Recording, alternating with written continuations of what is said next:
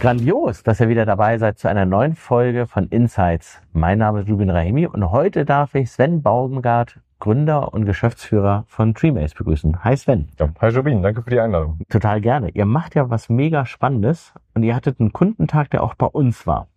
Da möchte ich gleich auch nochmal drauf eingehen.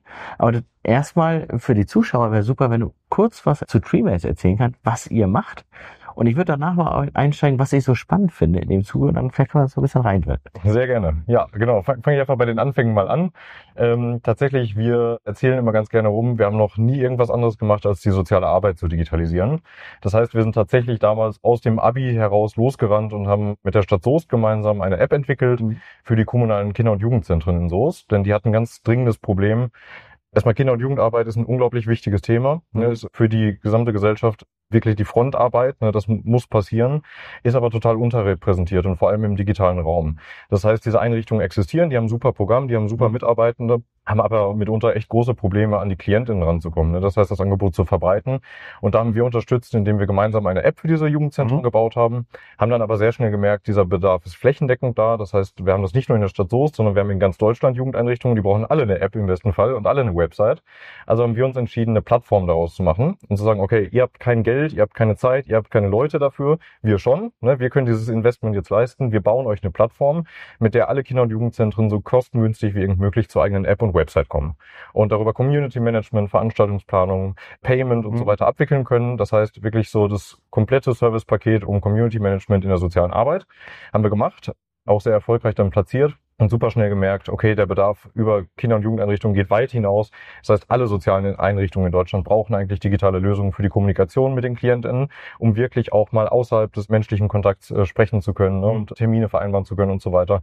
Weswegen wir seit 2019 noch unsere Plattform Tagea mit dazu entwickelt haben im Prinzip, mit der wir jetzt alle Kontaktpunkte, auch sehr sensible Kontaktpunkte zwischen sozialen Einrichtungen in Deutschland und KlientInnen abwickeln, aber auch die Mitarbeitendenkommunikation mit inbegriffen. Das ist natürlich mega spannend. Erstmal wird die Darf ich fragen, wie alt du bist? Ich bin 26. 26. Ja. Also ihr habt irgendwie Anfang 20 dann genau. kam, kam die Idee gegründet. Wenn ich jetzt an Anfang 20 denke, denke ich eher an Instagrammer, die in Dubai Bilder machen.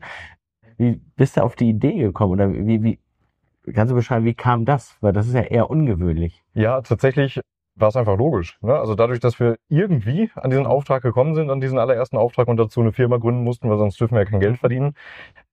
Es ist passiert und wir haben dann halt diesen Bedarf gesehen und dann gab es keinen Zurück mehr. Also dann haben wir gesagt, okay, Moment, da, da muss was erledigt werden, also machen wir das doch jetzt. Wir haben uns nicht überlegt, wir wollen eine Firma gründen, wir wollen nicht Steve Jobs werden, was weiß ich, so ein Quatsch hatten wir nicht im Kopf, sondern wir haben gesagt, da ist ein Bedarf. Wir wissen die Lösung, wir, können, wir kennen die Lösung, mhm. wir können sie bringen, mhm. wir können sie liefern, also machen wir das jetzt. Und alles andere ergibt sich einfach. Alles andere passiert halt einfach. Ne? Auf einmal brauchst du eine haftungsbeschränkte Gesellschaft, auf einmal brauchst du mehr Leute, auf einmal wächst der Kundenstamm und so weiter. Das passiert und deswegen, ja, wir wurden reingeschubst und haben uns nie wieder rausgefunden eigentlich. Ja, okay, ist ja jetzt schwimmt ihr. Ganz genau, jetzt schwimmen wir. Aber Ihr seid ihr? Wie viel seid ihr? Also wie viele Gründer seid ihr? Genau, also wir tatsächlich Gründer zu dritt. Ne? Mhm. Also drei gleichberechtigte Gründer, mhm. haben mittlerweile natürlich auch die Gesellschafterrunde ein bisschen vergrößert. Also da sind wir jetzt aktuell zu fünft und im gesamten Team sind wir zehn Leute. Das heißt, mit Entwicklung, Marketing, Geschäftsführung, Vertrieb sind wir insgesamt zehn Leute. Und jetzt kommt mich zu dem Punkt, wo ich gesagt ich möchte mit dir, Sven, sprechen, weil das ist spannend. Soziale Einrichtungen, du hast schon gesagt, sind nicht diejenigen, die riesengroße Budgettöpfe haben. Und auf der anderen Seite brauchen sie auch die Digitalisierung mhm. in dem Zuge und sie gehen wir auch noch da, ist ja nicht genau das Gleiche, was gemacht wird, sondern ist ja auch ein bisschen anders als die Papierprozesse vorher. Mhm. Ähm, und da möchte ich vor allem an die Händler appellieren und an diejenigen, die ähm, sagen, okay, ich mache dann jetzt mal den Printkatalog digital. Mhm. Wenn man es genau gleich macht, dann ist halt der schlechte Prozess halt immer noch mhm. nicht passend oder man setzt das Pferd dann einfach ins Schwimmbad und mhm. sagt jetzt Lauf. Ja. Das funktioniert auch nicht. Genau. Ähm, was sind so die Prozesse, wo du sagst, die habt ihr wirklich verändert und wie seid ihr darauf gekommen, dass das ein Painpoint ist? Ja, also du hast in, gerade in der sozialen Arbeit, ne, hast du halt zwei wichtige Bereiche, die digitalisiert werden können. Das ist die Kommunikation und das ist die mhm. Administration. Das Administrative ist nicht viel schwieriger als in allen anderen Geschäftsbereichen auch, ne? Oder in, auch in der Privatwirtschaft. Du hast halt, du musst Rechnungen schreiben, du musst dein Geld verdienen, du musst gegenüber Kostenträgern abrechnen. Äh, das ist einfach. Es ist komplex, aber erstmal ein einfacher Prozess, weil reglementiert. So, das heißt, du hast Spezialsoftwares dafür, das läuft.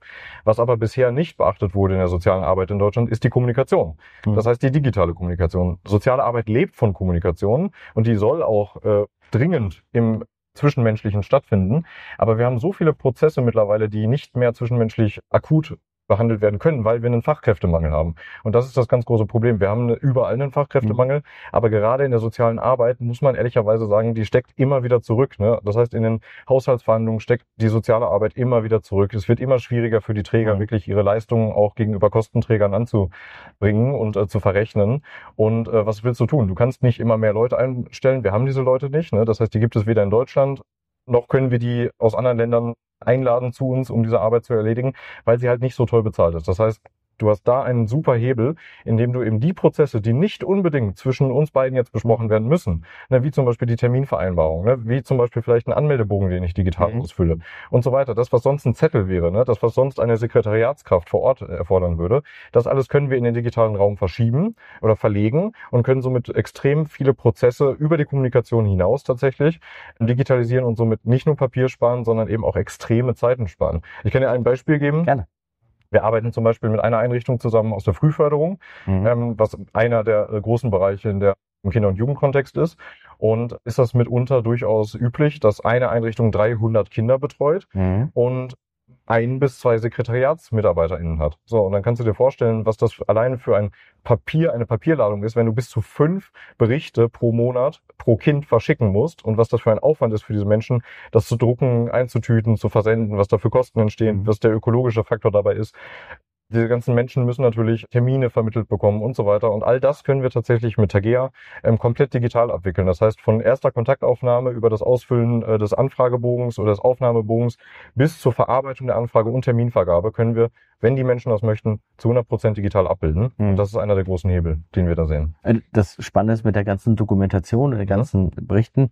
Ähm, das habe ich so ein bisschen ähm, auch mitbekommen. Da kam irgendwann Beratungsgesellschaften rein, wie können wir was verbessern? Mhm. Und dann musste erstmal ganz viel dokumentiert werden, mhm. dass man sieht, was passiert. Mhm. Und Mitarbeiter haben mir da mal gesagt, naja, wir dokumentieren jetzt viel mehr, aber ich habe viel weniger Zeit. Ganz genau. Ne? Richtig. Das ist, also die Arbeit wurde schlechter mhm. und es wurde eigentlich gar nicht erstmal besser, es wurde mhm. einfach erstmal schlechter. Richtig. Und deswegen finde ich das mega spannend, dass ihr sagt, okay, ihr habt eine App, so wie ich es verstanden habe, und genau. du dann halt, ich muss da nicht zum Sekretariat laufen oder irgendwas hinschreiben, sondern ich kann es mit der mit der App direkt machen. Ne? Genau, also, richtig. Ja, einerseits Lukas hat dit, dit, dit, oder was auch immer dann Exakt so. Wird, ne? Genau. Einerseits können Eltern oder die Klientinnen direkt alles per App mhm. erledigen, wenn sie möchten. Das ist immer ganz wichtig. Das ist natürlich kein Zwang. Wir können niemanden dazu zwingen. Es gibt ja auch genügend Menschen, die es dann nicht verstehen oder nicht verstehen wollen oder generell nicht alles digital preisgeben wollen. Das muss man berücksichtigen. Aber man kann. Und auf Mitarbeitendenseite, du hast vollkommen recht, Dokumentation wird immer komplexer, aber du hast immer weniger Leute, die dokumentieren können. Das heißt, irgendwann hast du einen Großteil der Arbeit nur noch in der Dokumentation. Das ist Quatsch. Das heißt, wenn du das zum Beispiel vereinfachen kannst, indem die Mitarbeitenden nach einem Termin bei einer Familie vor Ort nicht zurück ins Büro fahren müssen und da dokumentieren können, sondern vielleicht einfach sich ins Auto setzen und bevor sie zum nächsten Termin fahren, kurz per Sprach mhm. Spracheingabe den Termin dokumentieren können, damit es zumindest schon mal gedanklich abgelegt ist und du diese Fahrt nicht mehr hast, dann haben wir einen Riesengewinn für alle Seiten. Ja. Ähm, und jetzt kommt nämlich für Omnichannel-Händler direkt der Link dazu. Ich war vor, vor paar Tagen in Hamburg in, im Wandsbecker Carré, das ist ein mhm. Einkaufszentrum ist nicht das ein top deutsches, kein, kein schlechtes, aber einfach ein belebtes Einkaufszentrum. Mhm. Da war ein Bekleidungsladen, da war ein Schild um 15 Uhr, komme um 15.30 Uhr wieder. Ich weiß ja, ob und wie lange das da schon hängt. Ja. Da ich so, warte mal, es ist Samstag, es ist eigentlich Primetime mhm. und sie haben anscheinend so wenig Personal geplant oder auch im Backup, kann ja auch sein, dass die Person krank gewesen ist und die sonst zu zweit drin wären, äh, dass sie den Laden nicht mehr operieren können. Mhm. Wie schlimm ist das denn? Mhm. Ne? Nicht nur in dem Moment, dass du nichts kaufen kannst, mhm. du kaufst wahrscheinlich das nächste Mal auch nicht mehr da. Ganz genau. Willst du hast ja eine Alternative schon gefunden in genau. wahrscheinlich. Und also das, das ist einmal die Pain ist im Handel ganz sicherlich, mhm. ganz sicher da. Das ist auch kein Einzelfall. Ich habe es auch von anderen ja, Filialisten schon mitbekommen. Aber das, das ist eins. Das zweite ist, wie machen sie die anderen Themen? Die müssen ja auch noch dokumentieren und Co. Und häufig sagen die Firmen dann ja, die Zeit, die du äh, ja im Laden verbringst, ist Mhm. es nicht, sondern nur die Öffnungs- und Schließzeit. Mhm. Und da musst du ja noch zählen und Mhm. sonst was. Mhm. Das zählt da nicht rein. Und jetzt in diesen Fachkräftemangel sagen viele, ja, da gehe ich woanders hin. Ja. Da, wo es besser bezahlt ist und wo ich nicht genau. so, ein Pain habe, wo es wahrscheinlich den Mitarbeitern peinlich ist, zu sagen, ich mache mal so einen Zettel, weil ich muss jetzt mal auf Toilette. Mhm. Ich brauche meine Mittagspause. Was auch immer, ne? Definitiv. Und das finde ich spannend, dass ihr sagt, okay, der Prozess ist da anders. Und deswegen schaut euch Treemace dort auch einfach mal an, wie es gemacht haben, oder geht direkt in Kontakt mit dem Sven. Also Kontaktdaten blenden wir halt unten auch wie immer ein, so dass man sehen kann, wie kann man einen ja, Prozess, der vorher sehr, sehr ähm, ja, papierlastig war, einfach nochmal optimieren und wie kann man die Kommunikation verbessern. Darum geht's ja schlussendlich. genau. Und dann haben die Verkäufer mehr Zeit für andere Sachen. Das war quasi der Link, wo ich gesagt habe, komm, du musst, musst hierher. Aber du hast noch eine weitere Thematik gesagt, die war total hilfreich für euch. Ihr hattet das Kundenevent. Mhm. So, magst du spoilern, was das Beste daran war an diesem Ja. Kundenevent? Sehr gerne. Tatsächlich muss man auch sagen, wir sind jetzt kein uraltes Unternehmen, ne? jetzt gibt es uns halt ein paar Jahre. Mhm. Nichtsdestotrotz war das unser erstes Kundenevent. Man muss auch dazu sagen, dass da zwei Corona-Jahre dazwischen steckten ne? und sich natürlich diese Kundenbasis erstmal aufbauen musste. Das ha- haben wir jetzt und Die Hälfte deiner Arbeitszeit ist eigentlich Corona, ne? ja, definitiv, ja. Krass, Richtig. ja. Ja. Vor allem auch die Hälfte des Vertriebs, die Ja. wir gemacht haben. Ne? Das Ja. zeigt, dass es auch digital schon funktioniert. Mhm. Das ist eigentlich ganz gut. Und wir hatten ja tatsächlich vorher einfach nicht die Möglichkeit, so ein Kundenevent zu veranstalten, haben aber ehrlicherweise auch für uns jetzt gemerkt, wir haben ein Problem. Ne? Und Mhm. unser Problem ist, äh, wir sprechen mit den Leuten, wir machen Vertrieb, wir sind draußen, ob jetzt im digitalen Raum Mhm. oder tatsächlich in den Einrichtungen. Ähm, wir haben Support, wir kriegen von den Leuten was mit, aber wir kriegen nie die ungefilterte persönliche Meinung von den Mhm. Leuten ab. Ne? Und das ist etwas, was, glaube ich, gerade in der Phase, in der wir uns als junges Unternehmen befinden, ähm, unglaublich wichtig ist. Deswegen haben wir gesagt, wir brauchen ein Kundenevent, wir möchten die Leute hier vor Ort zusammensammeln. Äh, sammeln. Deswegen auch vielen Dank natürlich an euch für die äh, Räumlichkeiten, die ihr uns zur Verfügung gestellt habt. Das hat super gepasst. Und wir haben gesagt, wir müssen mit den Leuten vor Ort sprechen, wir müssen deren Meinung auf, aufnehmen, wir möchten mit denen essen, wir möchten mit, mit denen gemeinsam einen Tag verbringen und einfach mal hören, was denken die eigentlich über uns, wie investiert sind die vielleicht auch einfach persönlich in diese ganze Lösung und rennen wir in die richtige Richtung. Und das war unfassbar wichtig für uns, weil das kriegst du in keinem Telefonat, das kriegst du in keinem 1 zu 1 Gespräch hin, was wir jetzt erfahren konnten. Wir wissen jetzt, die Menschen sind nicht nur fachlich, sondern emotional investiert in diese Software, die wir entwickelt haben. Das muss man sich vorstellen. Das ist eine Software und die Leute sind emotional damit drin. Ne? Die Bock drauf, dass das weitergeht, Ja. dass das größer wird, dass das neue Funktionen bekommt. Das haben wir jetzt erlebt. Wir haben aber auch unsere Schwachstellen kennengelernt und das ist in unserem Fall die Kommunikation. Wir, wir sind Anbieter einer Kommunikationslösung, kommunizieren aber vielleicht selber zu wenig mit den eigenen Witz, Kunden. Ganz genau, ja. Ja. Richtig, es ist, es ist schon spannend. Und daraus haben wir jetzt die Schlüsse gezogen. Das heißt, wir wissen für uns jetzt, wir bauen ein Portal gerade auf, wir bauen ein Kundenforum auf, Mhm. die können sich untereinander austauschen, die können Themen diskutieren. Ne, wie oft kenne ich das? Ich benutze irgendeine Software, möchte eine Frage dazu googeln, finde aber keine Antwort, weil die Community zu klein ist. Mhm. Genau das wollen wir jetzt lösen, indem wir die Community aufbauen und die Menschen untereinander sprechen lassen ne, und nicht mehr alles über uns laufen lassen, sondern das sind so viele kluge Menschen da draußen, die Ideen für die Software und für die Arbeit damit haben. Das möchten wir, denen möchten wir Gehör verschaffen und wir möchten ihnen eine Plattform bieten. Und das war eine der wichtigsten Erkenntnisse dieses Tages.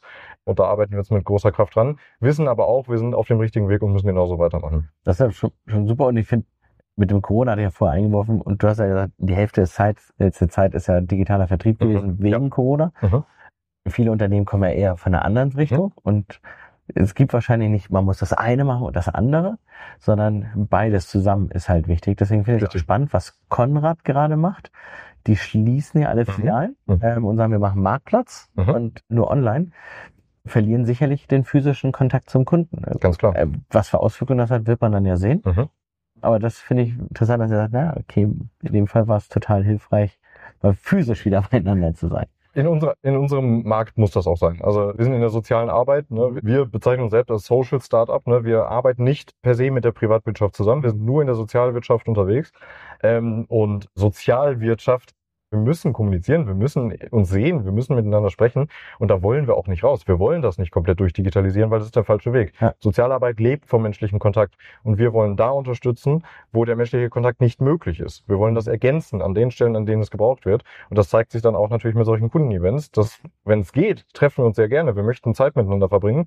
Wir möchten den persönlichen Kontakt zu unserer Kundschaft natürlich haben. Aber wenn es nicht geht, ist auch super, weil dafür gibt es dann die Lösung, um genau die Prozesse abzubilden. Super. Ja, danke für die Insights.